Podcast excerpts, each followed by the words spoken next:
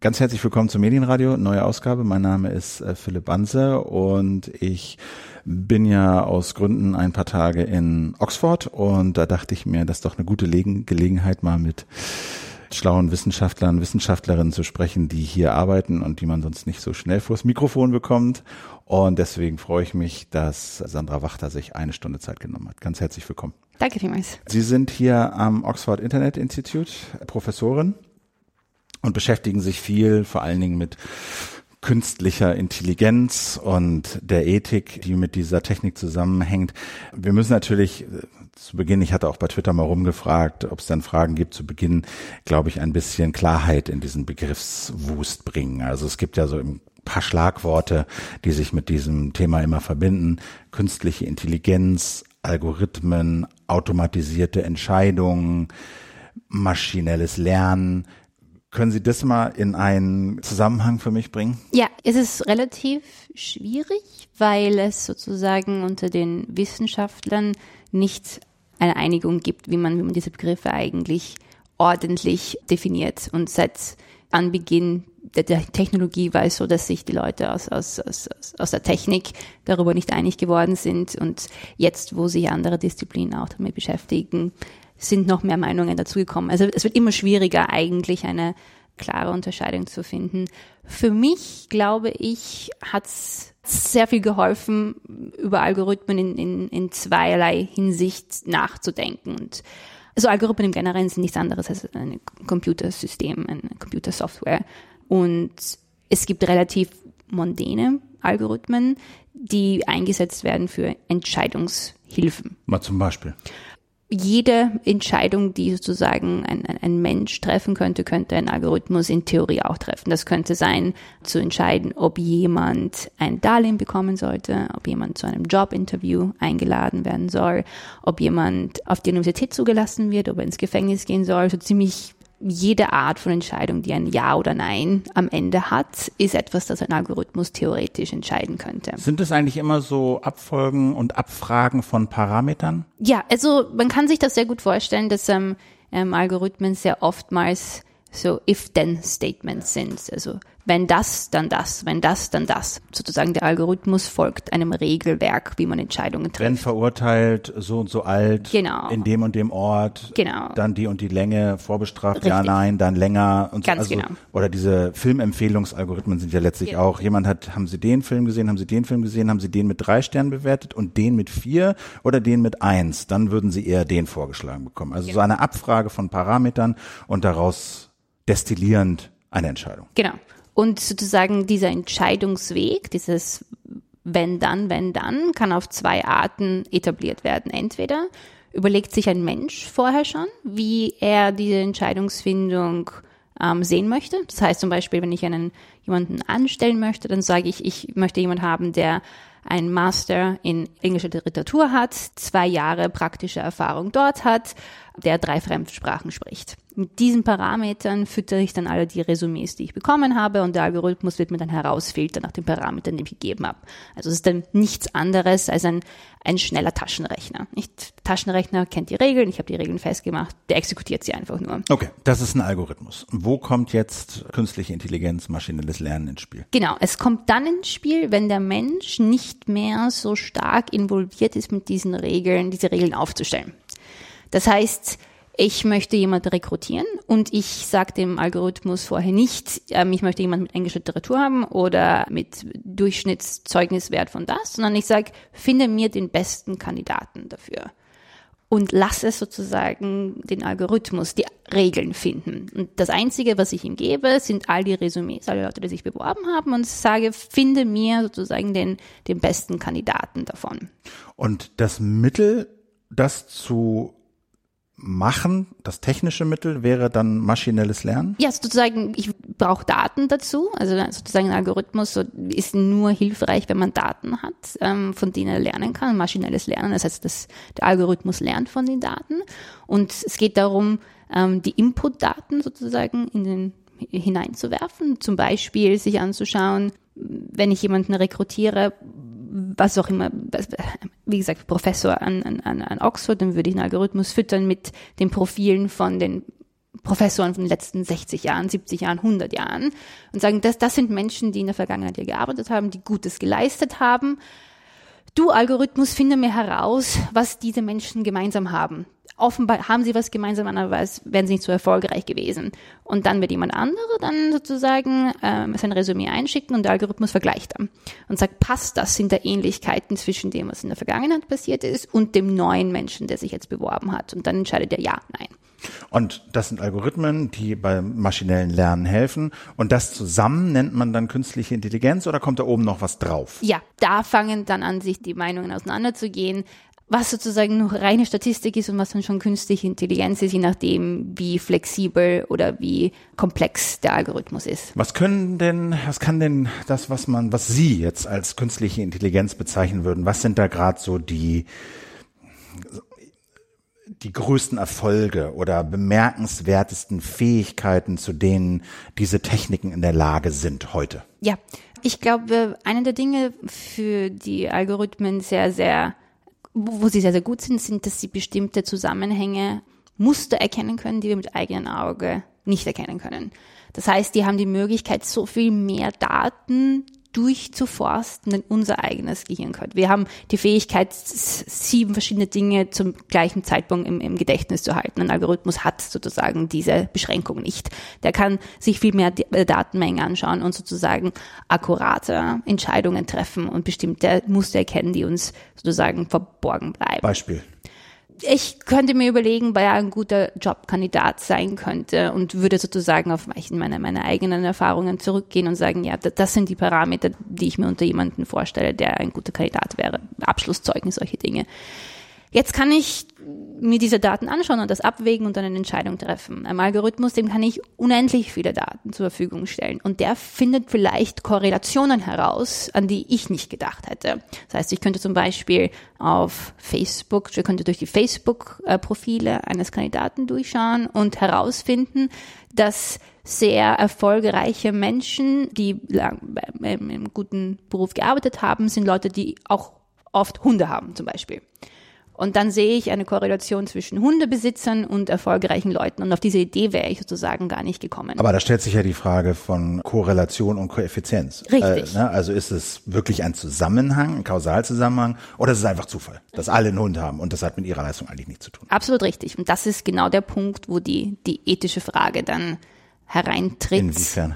Inwiefern es eigentlich gerechtfertigt ist, Entscheidungen aufgrund Korrelationen zu treffen, wenn wir uns nicht sicher sein können, wie der Kausalzusammenhang eigentlich aussieht.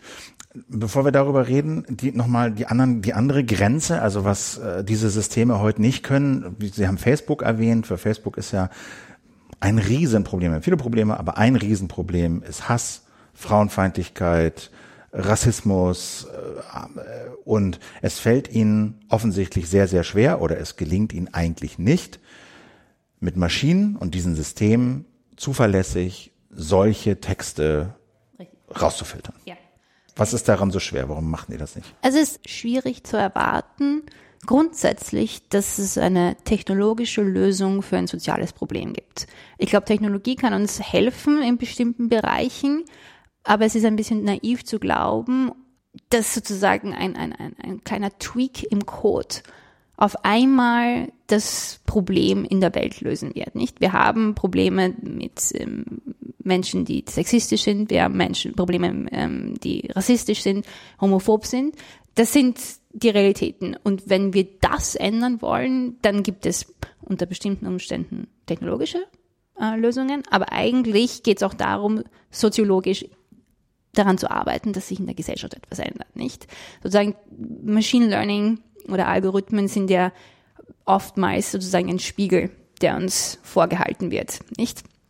Und dann kann man sich fragen, auf wen ist man jetzt böse? Den Algorithmus, der die Wahrheit widerspiegelt oder auf das, wie das, Spie wie das Spiegelbild entstanden ist. Das führt direkt zu einem anderen Problem, diesem Bias-Problem von diesen Maschinen. Also, dass wenn diese Maschinen, wie Sie das beschrieben haben, in die Vergangenheit gucken, um zu lernen, was war, dann werden dort unter Umständen auch Regeln gelernt und Zusammenhänge als Faktum akzeptiert, die total ungerecht sind, ja. weil sie in der Vergangenheit nun mal so waren. Verhältnis Männer-Frauen, Verhältnis von Menschen unterschiedlicher Hautfarbe und wenn diese Regeln und dieser Ist-Zustand der Vergangenheit, der Gesellschaft in der Vergangenheit einfach als de facto Standard benutzt wird, um daran Entscheidungen für die Zukunft zu treffen, führt das zwangsläufig zu ungerechten Entscheidungen äh, und führt einfach dazu, dass Ungerechtigen weiter in die Zukunft fortgeschrieben werden. Wie kann man das verhindern? Ja, wieder mal so eine, eine extrem wichtige und, und schwierig zu beantwortende Frage, weil das auch eine gesellschaftliche Komponente hat und eine, eine technologische Komponente hat. Es ist vollkommen richtig, dass das Machine Learning nur dann funktioniert, wenn die Zukunft aussieht wie die Vergangenheit. Nicht? Der Algorithmus sieht sich die Vergangenheit an, versteht die Logik der Vergangenheit und dann nimmt er an, dass es in der Zukunft auch so aussehen wird. Frauen äh, arbeiten nicht in Vorständen von DAX-Unternehmen.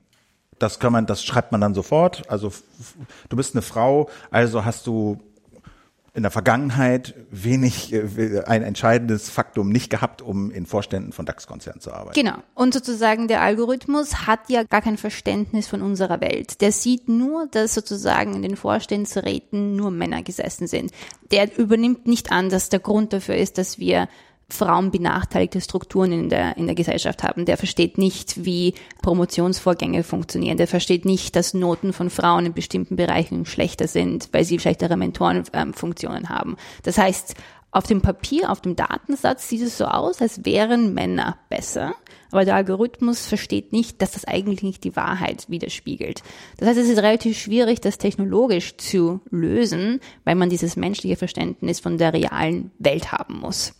Und deswegen ist es so extrem wichtig, dass ähm, Technologen mit Ethikern und mit Juristen und mit Soziologen zusammenarbeiten, weil die ihnen erklären können, wie die Welt funktioniert, außerhalb von den Daten, die sie gesammelt haben. Also Sie glauben, dass das, äh, wohin immer sich die Technik auch entwickelt, das nicht möglich sein wird?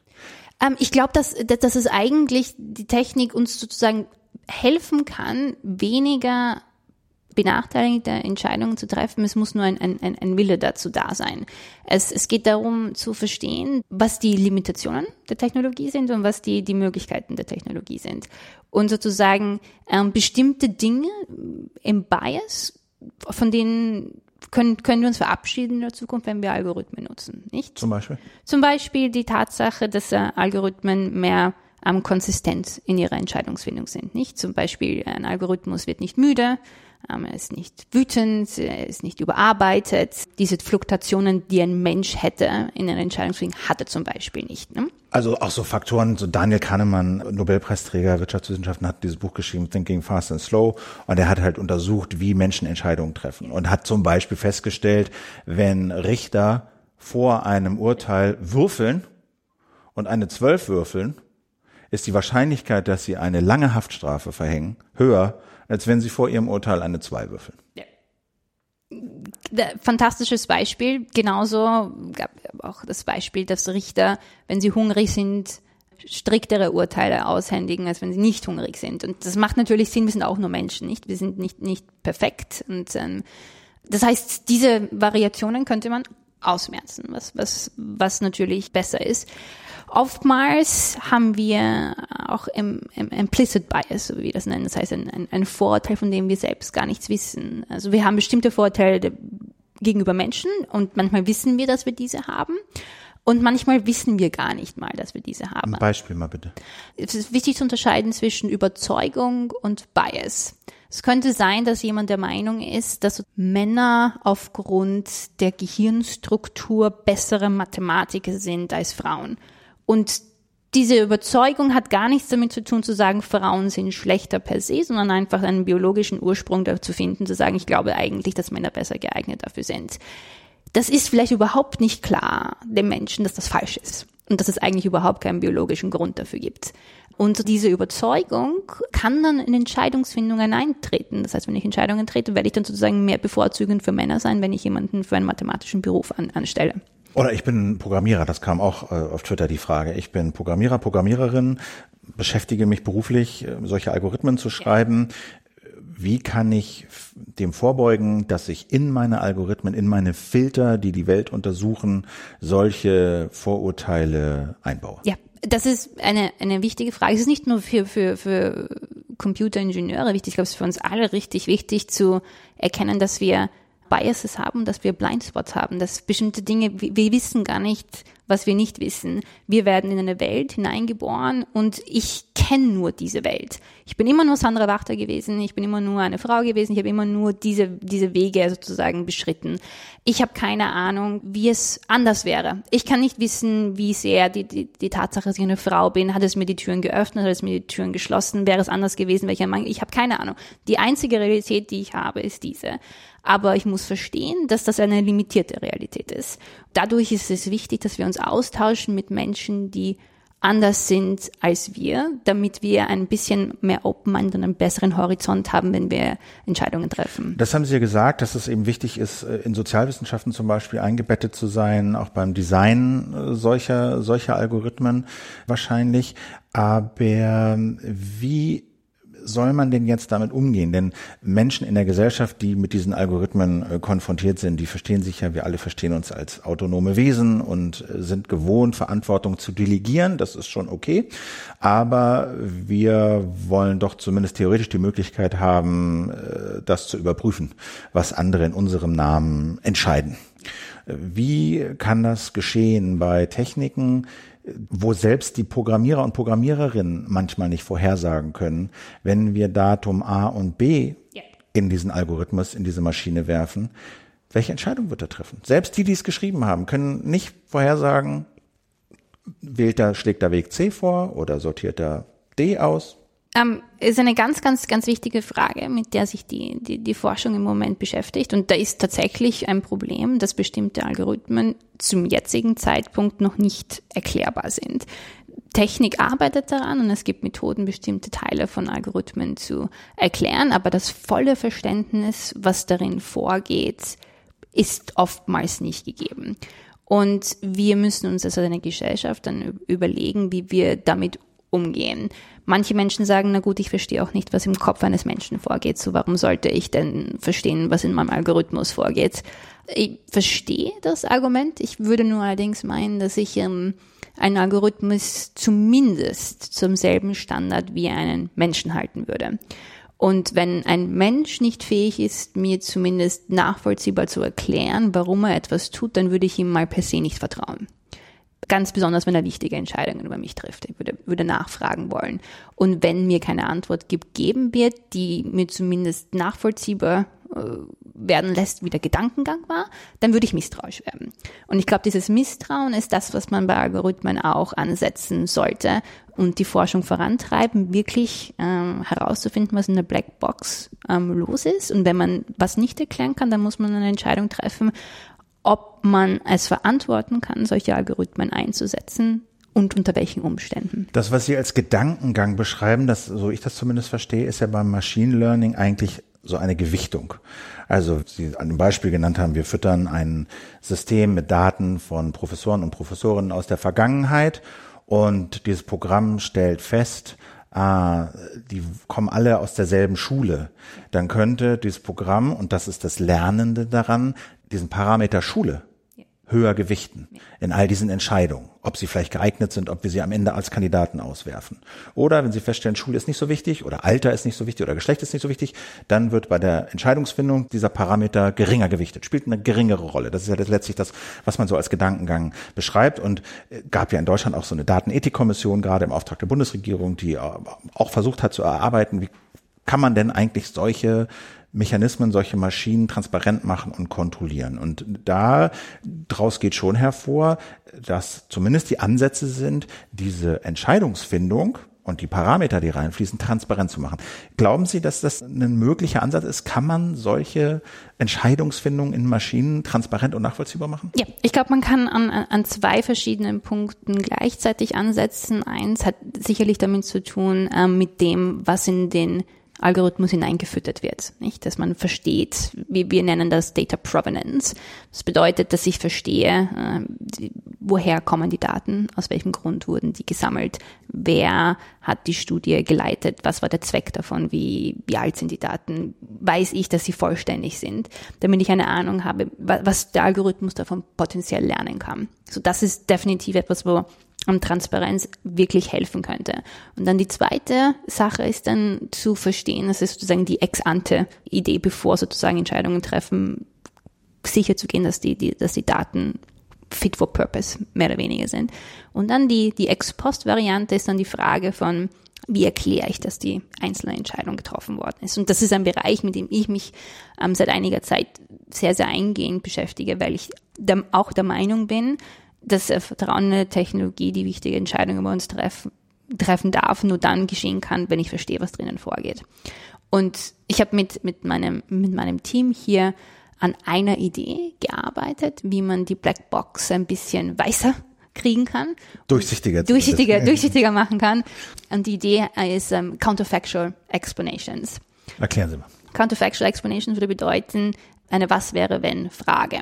So, wenn man, sich das jetzt in einem, in einem normalen Beispiel vorstellt, ich sozusagen bewerbe mich für einen Job oder ich, ich bewerbe mich für ein Darlehen und ich bekomme das Darlehen oder den Job nicht. Und jetzt frage ich mich, warum ist das eigentlich passiert? Ich glaube, das ist wahrscheinlich nicht, was jeder wissen möchte. Irgendwie habe ich erwartet, den Job oder das Darlehen zu bekommen, es hat nicht funktioniert. Was ist, was ist da passiert? Ein Counterfactual Explanation würde einem sagen, was anders hätte sein müssen, damit ich den Job oder das Darlehen bekommen hätte. Das heißt, ähm, eine Counterfactual Explanation erklärt einem nicht den gesamten Algorithmus, aber sie erklärt für den Einzelfall, was waren die Daten, die Parameter, die zur Entscheidung geführt haben, was waren die wichtigsten Parameter und wie hätten sie anders sein müssen, um das Darlehen zu bekommen. Zum Beispiel, wenn das Einkommen es hat 30.000 Pfund, 45.000 Pfund gewesen wäre, hätte man das Darlehen bekommen. Wenn weniger Rechtschreibfehler im Bewerbungsschreiben gewesen wären, wären sie zum Interview eingeladen worden. Und da kann man sozusagen mit dieser Methode, und die kann man einsetzen in jeder Art von Algorithmus, sogar den hochkomplizierten wie Neural Nets, herausfinden, was waren die wichtigsten Parameter und wie hätten sie anders sein müssen, um ein anderes Ergebnis, zu einem anderen Ergebnis zu führen. Was ist der Nachteil an dieser Methode? Der Nachteil per se ist, dass man sozusagen nicht das gesamte System erklärt. Das heißt, ich kann sozusagen in, im Individualfall feststellen, ob die Entscheidung richtig oder gerechtfertigt war und eventuell einem Menschen erlauben, sich dagegen zur Wehr zu setzen könnte zum Beispiel ähm, sein, wenn sie ein Mann gewesen wären, dann wären sie zum Jobinterview eingeladen worden. Also das ist sozusagen ein, könnte ein, ein klagbarer Parameter. Genau, das könnte sozusagen helfen, Leuten sich ähm, zur Wehr zu setzen, wenn sozusagen etwas ähm, passiert. Oder was Falsches. Ich habe doch, ich habe doch 45.000. Genau, könnte genau, könnte ein Irrtum sein. Kann ja sein, dass ich eigentlich wirklich 45.000 Pfund im, im, im Jahr verdiene und dann gehe ich einfach zur Bank und sage, ach Gott, Fehler und dann kann, kann ja mhm. genauso gut freundschaftlich okay. gelöst werden. Dafür ist es, ist es extrem gut. Es ist sozusagen eine Erklärung für den Einzelfall. Unabhängig davon ist es auch ganz wichtig zu verstehen, wie das gesamte System funktioniert. Und das ist sozusagen eine, eine, eine, eine Limitation in, in, in dem Bereich. Aber für die Individuelle ist es möglich. Warum ist es wichtig, die Gesamtheit des Systems zu verstehen? Weil sozusagen Fairness und Gerechtigkeit nicht nur eine Einzelfallentscheidung ist, sondern wir als eine Gesellschaft auch wissen müssen, ob das System als solches fair ist. Also diese Bias-Frage. Genau, es kann eben sein, dass in meinem Fall ist es zufälligerweise gerechtfertigt gewesen, aber in einem anderen Fall ist es ungerechtfertigt. Das heißt, da könnte ein systemischer Fehler im System selbst liegen und wir haben ein Problem mit dem. Und äh, was ist da ein Ansatz? Ja, das ist sozusagen äh, die, die, die schwierigere Frage, weil man sozusagen die Gesamtheit des Systems nicht notwendigerweise erklären kann, weil Algorithmen nicht notwendigerweise logisch sind in, in der Art und Weise, wie sie Entscheidungen treffen. Das heißt, sozusagen, ich kann verstehen, ein, ein, ein kleines Spektrum vom Algorithmus und verstehe, okay, der entscheidet scheinbar ab, wenn man 20.000 hat, bekommt man ein Einkommen, äh, bekommt man ein Darlehen, bei 22.000 bekommt man eins, bei 23, bei 26 nicht mehr. Das ist eine unlogische Folge sozusagen, aber da kann ein Sinn dahinter sein, den man nicht logisch erklären kann, weil es könnte zum Beispiel der Fall sein, ich weiß nicht, ab 26.000 Einkommen hat man weniger ähm, Savings. Also Ersparnisse. Ersparnisse, ja. ja. Und das ist aber etwas, was man sozusagen nicht ähm, logisch erklären kann, also sozusagen kleine oder, oder Stücke. Die, die, die, die Mortalitätsrate von 26-Jährigen steigt an, weil sie Richtig. schlecht Auto fahren Richtig. und die Wahrscheinlichkeit sinkt, dass man Ja. diesen Kredit zurückzahlt. Genau. Tausende Erklärungen könnte es geben. Und das macht es dann relativ schwierig, das gesamte System zu verstehen. Ganz besonders, wenn ganz viele Datensätze einfach hineingespeist werden. Wenn es sozusagen nur Einkommen und Ersparnisse sind und, und wie man, wo man gearbeitet hat, das ist relativ übersehbar. Aber wenn das Unmengen an Daten sind, dann wird es immer schwieriger zu verstehen, wie der Algorithmus die Logik vorbereitet. Das klingt jetzt so, als sei das eine völlig offene Frage. Als gäbe es da noch überhaupt keine Ideen und Ansätze. Hm, Doch, es gibt, es, es, es ist wirklich ein, ein, ein ganz heißes ähm, Thema, wo sehr viel Kopfzerbrechen ähm, gemacht wird. Wir, Counterfactual Explanations waren, waren einer von denen, von den ersteren Vorschlägen, wie man, wie man das machen kann. Gibt andere Kollegen, die sich damit auch auseinandersetzen, schon seit längerem. Ganz viel Forschung, die daran betrieben wird. Und es ist interessanterweise auch einer von diesen Forschungsbereichen, wo die Ingenieure echt mit, mit, mit den Ethikern und den Juristen zusammenarbeiten, weil sozusagen die Frage, was ist eigentlich eine gute Erklärung, keine technische Frage ist, nicht? So, es geht mehr darum zu fragen, warum will ich denn eigentlich verstehen, was die Blackbox macht? Ein Ingenieur will verstehen, was eine Blackbox macht, weil er verstehen will, wenn da ein Bug ist und es läuft nicht, will er den rausbekommen, nicht? Als jemand, der einen Kredit nicht bekommt, habe ich andere Intentionen zu verstehen, warum der Algorithmus nicht so funktioniert hat. Das heißt sozusagen der Dialog mit der anderen Disziplin zu erklären, warum für uns, für ein Individuum und für die Gesellschaft die Klärungen wichtig sind, ist sozusagen der einzige Weg, wie man zu etwas Vernünftigen kommen kann. Da gibt's ja auch noch eine auf, einer auf einer höheren Ebene ein Szenario, was öfter mal an die Wand gemalt wird, ein gesellschaftliches Szenario des Super-Nudgings. Also Nudging bedeutet ja Stupsen, Drängeln. Das ist ein Konzept, was bedeutet, dass ähm, ja, Institutionen, Menschen, die Macht haben, andere ihnen nicht vorschreiben und per Regeln sie bestimmt lenken, sondern naja, da, gibt's halt da einen Zebrastreifen und da nicht. Und deswegen werden die Menschen angestupst, da über die Straße gehen. Oder äh, der, das gesunde Essen ist oben auf Augenhöhe im Regal, äh, also steigt die Wahrscheinlichkeit, dass die Menschen zu gesundem Essen greifen. So, jetzt ist natürlich äh, vor diesem Hintergrund, was wir hier sehen, dieses Supernudging finde ich schon erwägenswert, weil wir Systeme haben, die Entscheidungen treffen, die momentan zumindest sehr, sehr schwer nachvollziehbar sind. Und die Befürchtung ist, dass halt Maschinen Entscheidungen treffen, mit denen wir konfrontiert sind, von denen wir aber gar nicht wissen und merken, dass sie von Maschinen getroffen wurden. Und auf diese Weise ganz ohne Legitimation, ohne Kontrolle Maschinen oder die, die diese Maschinen kontrollieren, uns lenken oder die Gesellschaft in bestimmte Richtungen lenken. Richtig, richtig. Dieses Thema ist der Hauptmittelpunkt meines jetzigen Forschungsprojekts. Mein, mein Forschungsprojekt heißt AI and the Right to Reasonable Inferences, so künstliche Intelligenz und ein Recht vernünftig bewertet zu werden. Und die Grundidee ist genau das, was Sie gesagt haben. Ähm, jedes Mal, wenn ich mein Telefon benutze, wenn ich ins Internet gehe, wenn ich meinen PC nutze, lasse ich Daten zurück. Die werden gesammelt und bewertet und der Algorithmus lernt irgendetwas über mich. Algorithmus kann lernen, ähm, mein Geschlecht, meine sexuelle Orientierung, meine politischen Vorlieben, meine religiöse Zugehörigkeit. All das kann der lernen ohne dass ich eigentlich davon weiß und dass ich es eigentlich verstehe, weil sozusagen ähm, die Art und Weise, wie ich etwas in Google suche oder welche Film ich mir runterlade. Oder die Likes, die ich bei Facebook hinterlasse, ist. Genau. auch wissenschaftlich nachgewiesen, dass man aus schon einer relativ geringen Anzahl von Likes für Filme und für bestimmte Produkte mit sehr hoher Wahrscheinlichkeit äh, Richtig. vorhersagen kann, Richtig. Ob man homosexuell ist, äh, Mann oder Frau oder so. ne? Ja, und das sind Dinge, die man eigentlich nicht wirklich erwarten würde. Nicht, man würde jetzt sehr kontra, nicht sehr intuitiv zu, anzunehmen, dass nur wenn ich etwas was klicke auf, auf Facebook, die Leute verstehen, ich, welche sexuelle Orientierung ich habe. Das, das, dieser intuitive Link ist gebrochen. Und daher kommt das, das, das, das Hauptproblem, dass wir sozusagen nicht mehr verstehen, was unsere Daten eigentlich über uns aussagen. Aber die Daten dann genutzt werden, um sehr, sehr wichtige Entscheidungen zu treffen. Also wenn man sich zum Beispiel Bankenwesen anschaut. Traditionell wäre es so gewesen, ich, ich gehe zu einem zu einer Bank und frage um ein Darlehen und der fragt mich dann, normale, intuitiv logische Fragen. Wie viel Einkommen habe ich? Wie viel Erspartes habe ich? Ähm, wo bin ich im Moment angestellt? Solche Dinge. Und damit dann herausgefunden, ob ich jemand bin, der wahrscheinlich ein Darlehen zurückzahlen kann oder nicht. Das macht Sinn, das ist logisch. Hat, werden die meisten keinen Einwand haben. Jetzt geht man aber mehr in die untraditionelle Daten Akquirierung und schaut sich Daten zum Beispiel von Facebook an, um herauszufinden, ob jemand ein Darlehen bekommen soll.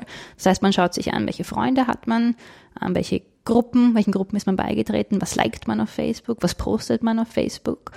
Und daraus wird auf einmal festgestellt, ob jemand ein Darlehen bekommen soll oder nicht. Und die Frage ist, also jetzt stellen sich zwei Fragen was sagen denn meine Freunde über mich aus, ob ich ein Darlehen zurückzahlen kann oder nicht? Und warum spielt das überhaupt eine Rolle? Sollte ich eigentlich bewertet werden auf dem Verhalten von Menschen, auf die ich keinen Einfluss habe? Ist das eine faire Art und Weise? Und ist es eigentlich relevant und akzeptabel, dass man sich anschaut, welche Bücher ich lese oder welche Posts ich like, um herauszufinden, ob ich ein Darlehen bekommen soll oder nicht?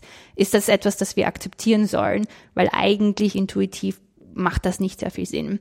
Aber Algorithmen angeblich sollen sozusagen gut darin sein, das als, eine, als einen Predictor also zu benutzen, um herauszufinden, ob jemand ein, ein Darlehen bekommen soll oder nicht. Und ich, da stellt sich für mich eine große ethische Frage und das ist genau das, worüber ich mich, worum ich mich beschäftige in, in den nächsten Jahren, weil ich eben der Meinung bin, wenn, wenn ähm, wichtige Entscheidungen getroffen werden, ähm, ob man ein Darlehen bekommt, ob man zur Uni gehen soll, ob man ins Gefängnis muss, dann soll man ein Recht haben, vernünftig bewertet zu werden, a right to reasonable inferences. Und dass wir Standards festlegen, wie Big Data vernünftig und verantwortlich genutzt werden soll unter welchen Umständen und welche Regeln und Schutzvorschriften wir haben sollten in dem Zusammenhang. Und welche Arbeitshypothesen haben Sie da?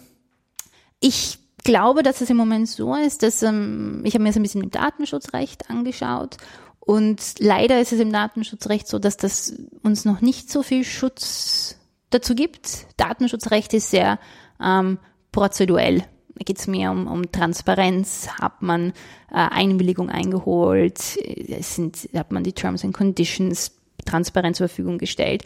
Geht nicht so sehr darum, ob der Zweck, für den man die Daten sammelt, eigentlich normativ akzeptabel ist oder nicht. Sozusagen, ich muss nur sagen, ich benutze die Daten dafür, aber die Frage, ist es eigentlich okay, Facebook-Daten für so etwas zu nutzen, ist etwas, das Datenschutzrecht nicht wirklich aufgreift. Aber man muss ja über den Zweck, für den die Daten genutzt werden, informiert werden und man muss ihm ja zustimmen. Genau, über den Zweck informiert werden ist oftmals etwas, das sehr, sehr abstrakt dargestellt wird. Das ist sozusagen, manchmal wird dargestellt, um, um die User Experience besser zu machen. Das ist ein Problem und selbst wenn man den Zweck genauer darstellen könnte, heißt das auch immer nicht, dass man es machen soll, nicht? Ähm, weil natürlich die Frage ist, kann ich es ablehnen oder nicht?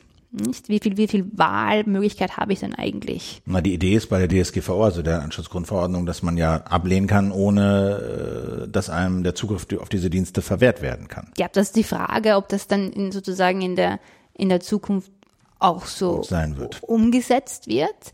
Zumal es einfach so ist, dass man vielleicht auch gar nicht so gut vorhersehen kann, welche negativen Auswirkungen er in Zukunft hat. Und kann man wirklich frei Ja sagen, weil man nicht wirklich vorhersehen kann, was passiert, weil sozusagen ich kann den Zweck, wenn ich die Daten sammle, noch eigentlich gar nicht festlegen, weil ich ja noch gar nicht weiß, was ich finden werde. Nicht? Das heißt, wie soll ich denn das Risiko so. potenziell mhm. eigentlich abschätzen? Also wenn, wenn ich bei Facebook klicke, dann darf Facebook natürlich meine Likes speichern. Okay, das verstehe ich. Aber äh, vor drei Jahren, glaube ich, oder vor fünf Jahren war noch nicht so klar, dass man diese Likes benutzen kann, um das Geschlecht oder Richtig. die sexuelle Neigung vorherzusagen und das dann wiederum zu benutzen, um vielleicht Kredite zu vergeben. Richtig, nicht? Das ist sozusagen eine, eine, eine, eine neue Entwicklung und ich glaube, dass da die Verantwortung eher auf der Industrie anstatt auf dem, auf dem Konsumenten liegen sollte. Ich finde, das ist nicht ähm, gerechtfertigt, dass wir uns durchwühlen müssen durch Terms and Conditions, die 50, 60, 70 Seiten lang sind, extrem kompliziert geschrieben. Und selbst wenn man sie versteht und wenn man die Zeit hat, oftmals gar keine mögliche Alternative hat, nicht sozusagen sich dagegen zur Wehr zu setzen. Das heißt, ich bin eher der Meinung, dass, dass diejenigen sind, die die Daten nutzen, diejenigen sind, die uns zeigen sollen, dass sie es wert sind, diese Daten auch zu halten. An dem Beispiel, was Sie eben beschrieben haben, würde ich ja intuitiv sagen, na ja, also wenn es bei der Kreditvergabe beispielsweise relativ einfach ist zu überblicken, wenn Einkommen, Ersparnisse, Beruf als drei Kriterien herangezogen werden, dann wäre die, die, die, die intuitive Antwort, naja, dann darf man halt für jeden Zweck definiert man halt drei Datentöpfe mhm. oder fünf oder zehn, die zu diesem Zweck herangezogen werden. Ja. Wenn es zwei, drei Datentöpfe sind und nichts anderes, ja. Ähm, ist die Frage, ob man sich nur an diese drei halten will, weil ja Algorithmen das Gute an denen ist, dass die sozusagen Wissen ziehen können aus unendlich vielen Datensätzen, nicht? Also dann würde man sich ja da schon einschränken. Und dann stellt sich natürlich auch die Frage, ähm, wie stark Geschäftsgeheimnisse damit verbunden sind. Nicht, das könnte sozusagen auch ein, ein legitimer Einwand sein von einer Bank, sagen wir, eigentlich möchte ich aus bestimmten Gründen gar nicht so gerne hergeben, wie ich meine Entscheidungen treffe. Aus geschäftlicher Sicht, und man kann natürlich sagen, ja, ich will nicht, dass meine Rivalen sozusagen Nutznießer davon sein könnten. Man könnte auch das Argument machen, wenn die Menschen zu viel wissen, wie diese Dinge funktionieren, könnten sie das dann manipulieren unter Umständen. Nicht? Das sind Argumente, die dagegen genannt werden könnten. Ja. Was halten Sie denn eigentlich davon, von so einer Output-Kontrolle? Ja, finde ich eine, eine. Also die Idee ist, äh, wir gucken nicht so sehr, was reinkommt und was ihr damit macht, sondern wir gucken nur, was hinten rauskommt. Ja, ich finde, man muss es an, an wahrscheinlich an, an, an drei Seiten staffeln. Ich glaube, man muss sich die Daten mit dem Data Provenance ansehen und, und wissen, woher die Daten kommen und ob sie ähm, was, was sie eigentlich repräsentieren. Und man muss sich dann ex post eben auch Gedanken darüber machen, und das würde eben zum einen bedeuten, dass man erklären kann, wie eine bestimmte Entscheidung getroffen wurde und testen kann, ob zum Beispiel die Entscheidung fair oder nicht fair ist. Und wie geht das? Wie testet man das? Ja, auch eine sehr gute Frage. Ähm, ein, ein, ein, ein hochinteressantes ähm, Forschungsfeld, das sich Fairness nennt, ähm, wo sehr viele Leute von der Technikseite daran arbeiten, herauszufinden, wie man Bias testen kann. Ähm, ein ganz interessanter Ansatz ist einer, der sich ähm, Counterfactual Fairness nennt. Das heißt, man schaut sich eine Entscheidung an und sagt, ich habe sozusagen das Darlehen nicht bekommen. Und dann sozusagen switcht man ähm, die Gender-Komponente und fragt, was wäre, wenn ich ein Mann gewesen wäre, hätte ich denn das Darlehen bekommen? Und wenn die Antwort ja ist, dann ist ein Problem da, nicht? Sozusagen, ich teste, ob bestimmte Parameter das Ergebnis geändert hätten. Man testet auf äh, potenziell Parameter, die nicht in der Lage sein sollten, genau. das, Ergebnis zu genau. ändern. Und da stellt sich natürlich dann die philosophische Frage, was sind denn eigentlich Parametern, auf welchen wir Entscheidungen treffen sollten? Und nicht. Ist es, ist es in Ordnung unter bestimmten Umständen, um das Geschlecht mit einzubeziehen? Ist es Gut, aber das sind ja dann gesellschaftliche genau. Debatten, genau wie wir Gesetze gegen Richtig. X oder für Y beschließen. Das muss man dann halt debattieren. Genau. Ne? Aber da gibt es sozusagen wäre, wäre eine der Ideen zu testen, ob bestimmte Parameter, die keinen Einfluss auf die Entscheidung hätten haben sollen, einen Einfluss gehabt Gehabt hätten. Das wäre dann auch diese Output-Kontrolle. Das wäre eine Output-Kontrolle. Unabhängig davon, wie das da gemacht wird und was da drin passiert und so. Wir testen einfach. Genau was rauskommt. Genau. Das, das einzige Problem, was sich sozusagen dadurch stellt, ist wieder, dass man mit Juristen und mit Sozialwissenschaftlern und Ethikern zusammenarbeiten muss, weil man sozusagen die Kausalitätskette auch nicht notwendigerweise in den Daten gesammelt hat. Sozusagen, wie ich gesagt habe, ich weiß ja nicht so sehr, wie die Tatsache, dass ich eine Frau bin, mein Leben eigentlich beeinflusst hat, nicht?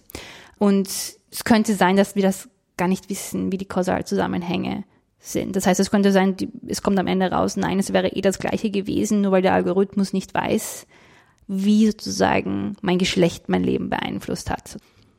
Angenommen, das geht schief, wer ist denn dann verantwortlich? Ach, puh, das ist eine sehr, sehr, sehr, sehr gute Frage, dass Juristen und Ethiker für die nächsten äh, Jahre stark beschäftigen wird. Unklar. Unklar, weil sozusagen juristisch gesehen haben wir ein relativ klares Muster, dass derjenige, der Schaden anrichtet, ist derjenige, der haften soll. Das macht Sinn. Das macht, hat immer Sinn gemacht.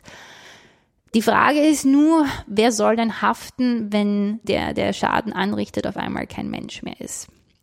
Und wer soll haften, wenn der, der kein Mensch mehr ist, denn ein Algorithmus ist, der sozusagen Entscheidungen komplett autonom von einem Menschen trifft.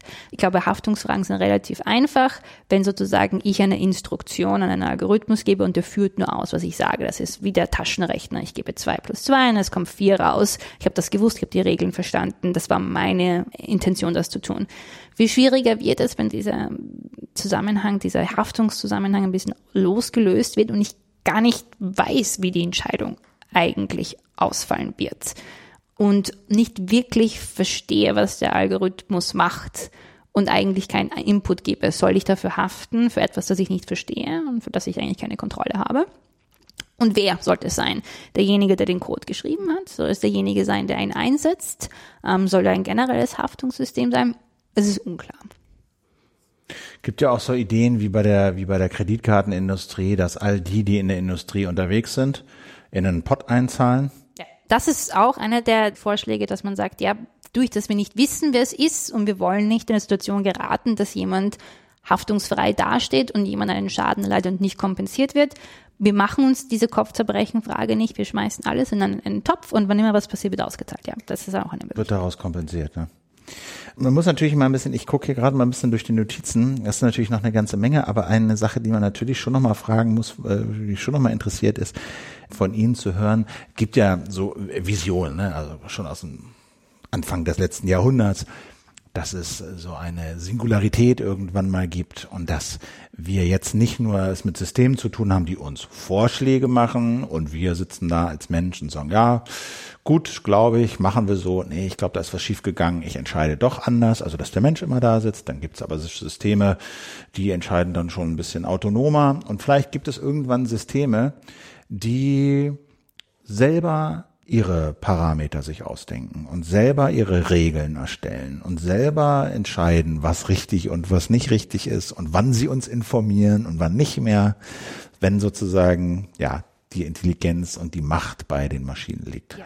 Ist das eine dystopische Vision oder ist da ein Korn Wahrscheinlichkeit drin? Ja, also ich glaube, vom, vom jetzigen Standpunkt der Technik brauchen wir uns im Moment und auch in naher und in weiter Zukunft keine Sorgen darüber machen, dass Algorithmen selbstdenkend sind und ein, ein, ein, ein, ein Bewusstsein haben und eine eigene, eine eigene Persönlichkeit. Ziele entwickeln eigentlich. Ziele, Ziele, entwickeln. Ziele entwickeln. Und also eine Absicht und ein Ziel. Genau. Ich informiere sie nicht und ich genau. mir Herrn Müller. Genau, das, dieser, diese Bewusstsein und Entscheidungsfindung ist etwas, das technisch nicht möglich ist im Moment und in weiter Zukunft auch nicht möglich sein wird.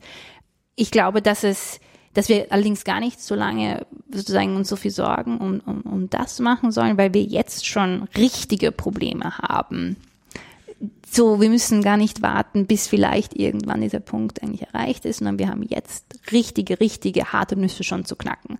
Eine der, der wichtigsten Nüsse, die wir knacken müssen, ist die Frage, wie die zunehmende Automatisierung sich auf den, auf den Arbeitsmarkt auswirkt. Das ist eine legitime Frage, wo es Forschungen darüber gibt, dass das ganz große Auswirkungen haben wird. Und das ist ein Problem, das wir jetzt genau haben, nicht? Also, wo Menschen jetzt Jobs machen, die demnächst von Maschinen erledigt genau, werden. Genau, von einer Maschine erledigt werden könnten, von einem Algorithmus erlernen, übernommen werden könnten wundervolles Beispiel ist ähm, sozusagen Amazon Go, nicht? Die haben ja, also Amazon hat jetzt gestartet eine, eine Supermarktkette, wo es eigentlich keine äh, Mitarbeiter im traditionellen Sinn mehr gibt. Das heißt, man geht in das, in das Geschäft hinein, nimmt sich, sagen wir, ein Sandwich und ein Getränk und dann geht man aus dem Store wieder raus, ohne den Akt der Zahlung vorzunehmen. Steht nicht an, man Steht scannt nicht das nicht irgendwo ab, man Gar geht einfach, man, man geht einfach es. raus, weil man sozusagen sich registriert damit und sozusagen dann einfach von der Bankomatkarte abgezogen wird. Das heißt, man muss nicht anstehen, man muss es nicht selbst scannen,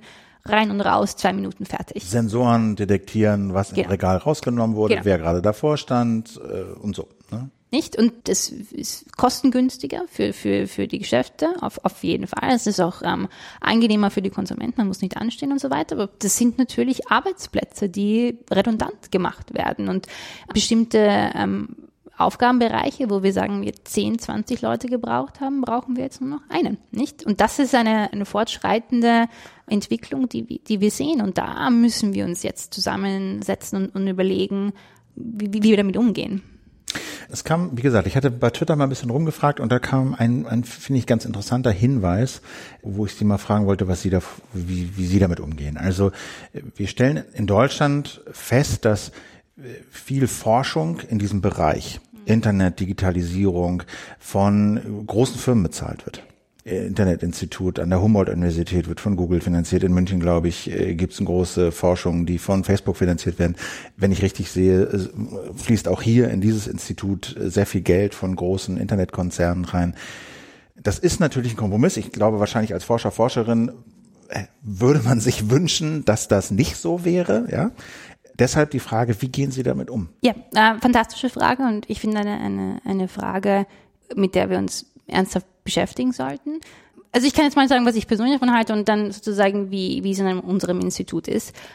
In, in unserem Institut, wie, wie, wir haben ähm, Partner aus der Industrie, aber der, der Großteil, der überwiegende Großteil der Forschungsgelder, die wir bekommen, sind aus dem öffentlichen Bereich. Größenordnung 80 oder 50 oder? Ja, also der überwiegende, mhm. der Großteil, wirklich überwiegende Teil kommt aus dem, aus dem öffentlichen Bereich. Wir haben hier die Meinung, dass manchmal der Fall sein kann, dass die Forschung mit einem Industriepartner beiden Seiten helfen kann. Wir haben mehr die, die Entscheidung getroffen, dass wenn die Forschung, die wir unabhängig davon, was die Industrie davon hält, machen sollen, uns bereichern könnte, nicht umgekehrt, uns bereichern könnte, es Sinn macht, zusammenzuarbeiten, dann kann sich eine, eine, eine, eine Kollaboration ergeben. Falls es sozusagen thematisch Sinn macht, dann ist die Art und Weise, wie wir mit umgehen, klar zu machen, dass komplette Unabhängigkeit gegeben ist. Das heißt, der Industriepartner hat keinen Einfluss darauf, was geschrieben wird, hat keine Editionsrechte, sonst irgendetwas. Ähm, wenn Publikations, man, also auch nicht Erstpublikation. Nichts, nichts. Das ist sozusagen, was, was publiziert wird. Ja, und gar was, nichts. Nicht, okay. was der Inhalt ist, nicht, wo es veröffentlicht wird. Die haben keinerlei Einfluss auf, auf, auf was geschrieben wird. Das wird, andererseits würden wir es nicht machen. Und wenn man sich zum Beispiel die, die Forschung anschaut, die hier betrieben wird und im, im Besonderen meine, meine Stimme ist äußerst kritisch. Ähm, also ich habe äh, bin wahrscheinlich einer der stärksten Datenschutzverfechter, bin einer der größten Verfechter, wenn es darum geht, algorithmische Verantwortung einzufordern und kämpfe ganz stark darum, dass sozusagen sich Datenschutzrechte, Konsumentenrechte, Menschenrechte verbessern. Und das ist ganz, ganz, ganz zentral, dass wir kritisch das betrachten. Zusätzlich dazu sind wir transparent über diese Dinge und, und machen ganz klar, woher das, das Geld kommt. Und jeder unserer Forscher, und ich bin davon nicht ausgenommen, versucht sehr, sehr diverse Sources zu haben. Das heißt zum Beispiel also Moment, Geldquellen. Genau, ja. ja. Also ich bin meiste Zeit meines Lebens von öffentlichen Geldern unterstützt worden. Ich bin jetzt die nächsten drei Jahre von öffentlichen Geldern unterstützt. Und wir alle hier an dem Institut versuchen, Sorge zu tragen, dass sozusagen Diversität gegeben ist. Äh, ich denke gerade noch mal über so ein paar Sachen nach, die wir behandelt haben. Mir kommt eine Frage noch, die so ein bisschen so ein aktuelles Thema betrifft. Und zwar geht es da um YouTube und diese, diese Forschung, die sagen, dass YouTube halt ist natürlich ein Algorithmus, also die Videos, die mir da vorgeschlagen werden. Und es gibt Thesen, die behaupten, okay, die Videos, die mir vorgeschlagen werden, die werden immer extremer, weil der YouTube-Algorithmus darauf optimiert ist, dass ich möglichst lange, möglichst viele Videos gucke, damit mir möglichst viel Werbung angezeigt wird. Und der Algorithmus geht davon aus, je extremer, je emotionaler, je packender diese Videos sind, desto länger sitze ich davor. Wenn wir das als Problem identifizieren und hinnehmen, was wäre denn in dem Fall ein Ansatz von Ihnen, um gesellschaftlich damit klarzukommen? Ja, extrem wichtige, wichtige Frage. Es ist, ist die, die Grundsatzfrage ist sozusagen, warum, warum, warum entwickeln wir Technik eigentlich, nicht? Ist Technik nur dazu da, um, um Sachen schneller und besser, kostengünstiger zu machen und Geld heranzuschaffen? Oder ist Technik dazu da, um eigentlich die Welt besser zu gestalten. Und wenn man diese Frage für sich selbst irgendwie beantwortet hat, dann fallen viele andere Dinge into place sozusagen, nicht? Ähm, Im Moment ist es leider so, dass sehr viele Algorithmen eingesetzt werden, um zu einem lang auf der Plattform zu halten um eine Werbung hineinzuwerfen und dazu zu sorgen, dass man draufklickt. Und wenn die Algorithmen ähm, dafür eingesetzt werden, in diese Richtung zu optimisieren, dann ist das sozusagen das Ergebnis. Wenn wir uns überlegen, dass Algorithmen eigentlich auch für andere Dinge eingesetzt werden könnten, dann kann man ganz großartige Dinge damit machen. Man könnte Algorithmen so zum Beispiel nicht nur nutzen, um diese Echo Chamber zu nähren, die darauf basieren, dass jemand wahrscheinlich mehr sich ein Video anschaut über einen Bereich, mit dem er schon bekannt ist oder die Freunde auch mögen und der eigentlich nur das bestätigt, was man schon denkt, könnte Algorithmen auch dazu nutzen, Dinge den Menschen zu zeigen, die sie nicht gedacht hätten. Und sozusagen ihnen mehr Diversität in, in ihrem Angebot zu bringen. Und dadurch könnten Algorithmen eigentlich sehr gut sein. Es geht nur wirklich um die Frage, was ist das Ziel, was ist die Aufgabe, die der Algorithmus lösen soll. Und, und könnte man Facebook oder YouTube in dem Fall verpflichten, zehn Algorithmen anzubieten? Der eine ist der traditionelle, der Default, der andere ist darauf optimiert, dass ich äh, möglichst viel Neues erfahre und äh, mir aus anderen Quellen Sachen reingespült werden, von denen ich noch nie was gehört habe. Der dritte ist äh, Kinder, äh, weiß ich nicht, das Schreiben und Lesen meinst du, ich ja. weiß es nicht. Es ist immer eine Frage, wie viel ähm, man einen Film verpflichten kann, in den öffentlichen Dienst ihre, ihre Fähigkeiten, ähm, ihren, ihren Dienst darzustellen. Man könnte das Argument machen, dass ähm, sie einen öffentlichen Dienst darstellen und dadurch müssen sie an mehr Gesetze gebunden sein als andere. Oder man kann sagen, sie sind einfach nur eine Firma und daher haben sie bestimmte Regeln zu folgen, aber sie haben diesen öffentlichen Großauftrag mhm. sozusagen nicht. Und das ist eine, eine Entscheidung, die wir irgendwann gemeinsam treffen können. Es gibt einige Forscher, die meinen, dass Google und Facebook sich mehr in, in die Richtung eines öffentlichen Guts bewegen, sozusagen, weil Google das Fenster zu, zum Internet ist und die meisten Menschen das benutzen und die Freiheit, Informationen zu bekommen, sich die Meinung zu bilden, sich auszutauschen, ist ein fundamentales Menschenrecht und Google ist instrumental, um das auszuleben. Deswegen sollte Google ein öffentliches Gut sein. Andere sagen dasselbe für Facebook, weil es sozusagen fast wie ein Medienunternehmen ist und sozusagen uns die, die Information zur Verfügung stellt. Und diese Leute würden dann meinen, dass man mehr von diesen Firmen erwarten kann, weil sie eigentlich de facto eine öffentliche Institution geworden sind. Und andere sagen, nein, das ist uns immer noch ein, ein, ein, ein, Privatsektor und es ist Industrie und die Art und Weise, wie die ihre Produkte gestalten, ist ihnen überlassen, solange sie bestimmte Regeln einhalten. Und was denken Sie? Schwer zu sagen. Es ist, es ist schwer zu sagen. Es gibt Argumente dafür und dagegen. Ich kann es nicht wirklich hm. sagen. Okay, letzte Frage noch. Oxford, wie, wie gefällt es Ihnen hier? Gut. Wie lange sind Sie schon hier? Wie lange bin ich schon hier? Ich bin ähm, 2014 bin ich hergekommen. Ah ja, doch schon eine Weile jetzt, ne? Doch schon eine Weile, ja. Und bleiben Sie noch eine Weile? Im Moment, ja. Im Moment gefällt es mir so gut. Das Wetter ist im Moment nicht so, so toll, aber grundsätzlich gefällt es mir sehr gut hier, ja. Wie würden Sie denn werben für ein Studium in Oxford? Ich würde sagen, vor allem bei uns hier am, am Institut hat man die Möglichkeit, ganz viele verschiedene Menschen kennenzulernen. Also unsere, unsere Fakultät ist total bunt gemischt mit Leuten, die von auf der ganzen Welt herkommen und sich mit Technologien beschäftigen. Und es ist nicht nur, dass wir sozusagen Juristen hier haben, wir haben auch Soziologen und Politologen und Philosophen und Psychologen und Ingenieure und Physiker. Es ist total bunt durchgemischt. Und das, was sie gemeinsam haben, ist, dass sie eine Faszination für, für Technik haben. Das heißt, dieser Platz hier für mich ist, ist, ist, ist besonders attraktiv, weil es mir die Möglichkeit gibt, von ganz verschiedenen Blickrichtungen über interessante Themen nachzudenken. Jetzt ist natürlich, es gibt es einen harschen Auswahlprozess ne, mit Interviews und Tests und äh, allem Pipapo. Da geht's um Leistungen in erster Linie. Studiengebühren sind im Grundstudium, glaube ich, für Europäer 9.000 Pfund irgendwas, 10.000, 11.000 Euro. Das lassen sich viele über Stipendien bezahlen. Wie groß würden Sie sagen, ist der ist dieser, wenn es jetzt um Algorithmus geht, wie, wie, wie, wie stark gewichtet ist die wirtschaftliche Potenz der Eltern oder der Frauen und Männer, die hierher kommen? Also yeah. wie, wie, wie wichtig ist es? Ist es wirklich eine Chancengleichheit? Du musst nur gut sein, du musst eine gute Schülerin, guter Schüler sein und dich hier bewerben und dann kriegst du ein Stipendium und dann geht das? Oder spielt das Geld wirklich eine ausschlaggebende Rolle? Nein, wir versuchen ganz, ganz, ganz, ganz stark, das nur auf, auf Leistung zu achten.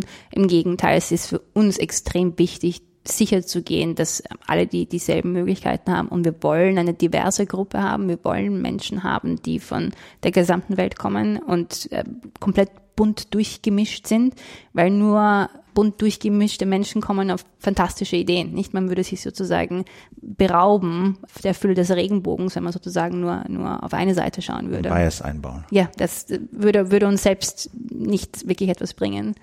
Frau ganz herzlichen Dank für Ihre Zeit. Ich hätte noch Fragen für drei Jahre, aber vereinbart ist vereinbart. Anne, jetzt eine, eine gute Stunde. Danke für Ihre Zeit. Danke vielmals. Danke vielmals. Äh, danke fürs Zuhören euch. Das war eine weitere Folge des Medienradio. Ich, mir ist immer noch kein besserer Name eingefallen. Wenn euch einer einfällt, ich bin für Hinweise dankbar. Nichtsdestotrotz, vielleicht zählt der Inhalt ja trotzdem noch was. Ich danke fürs Zuhören. Demnächst mehr auf diesem Kanal. Mein Name ist Philipp Banse. Bis dann. Tschüss.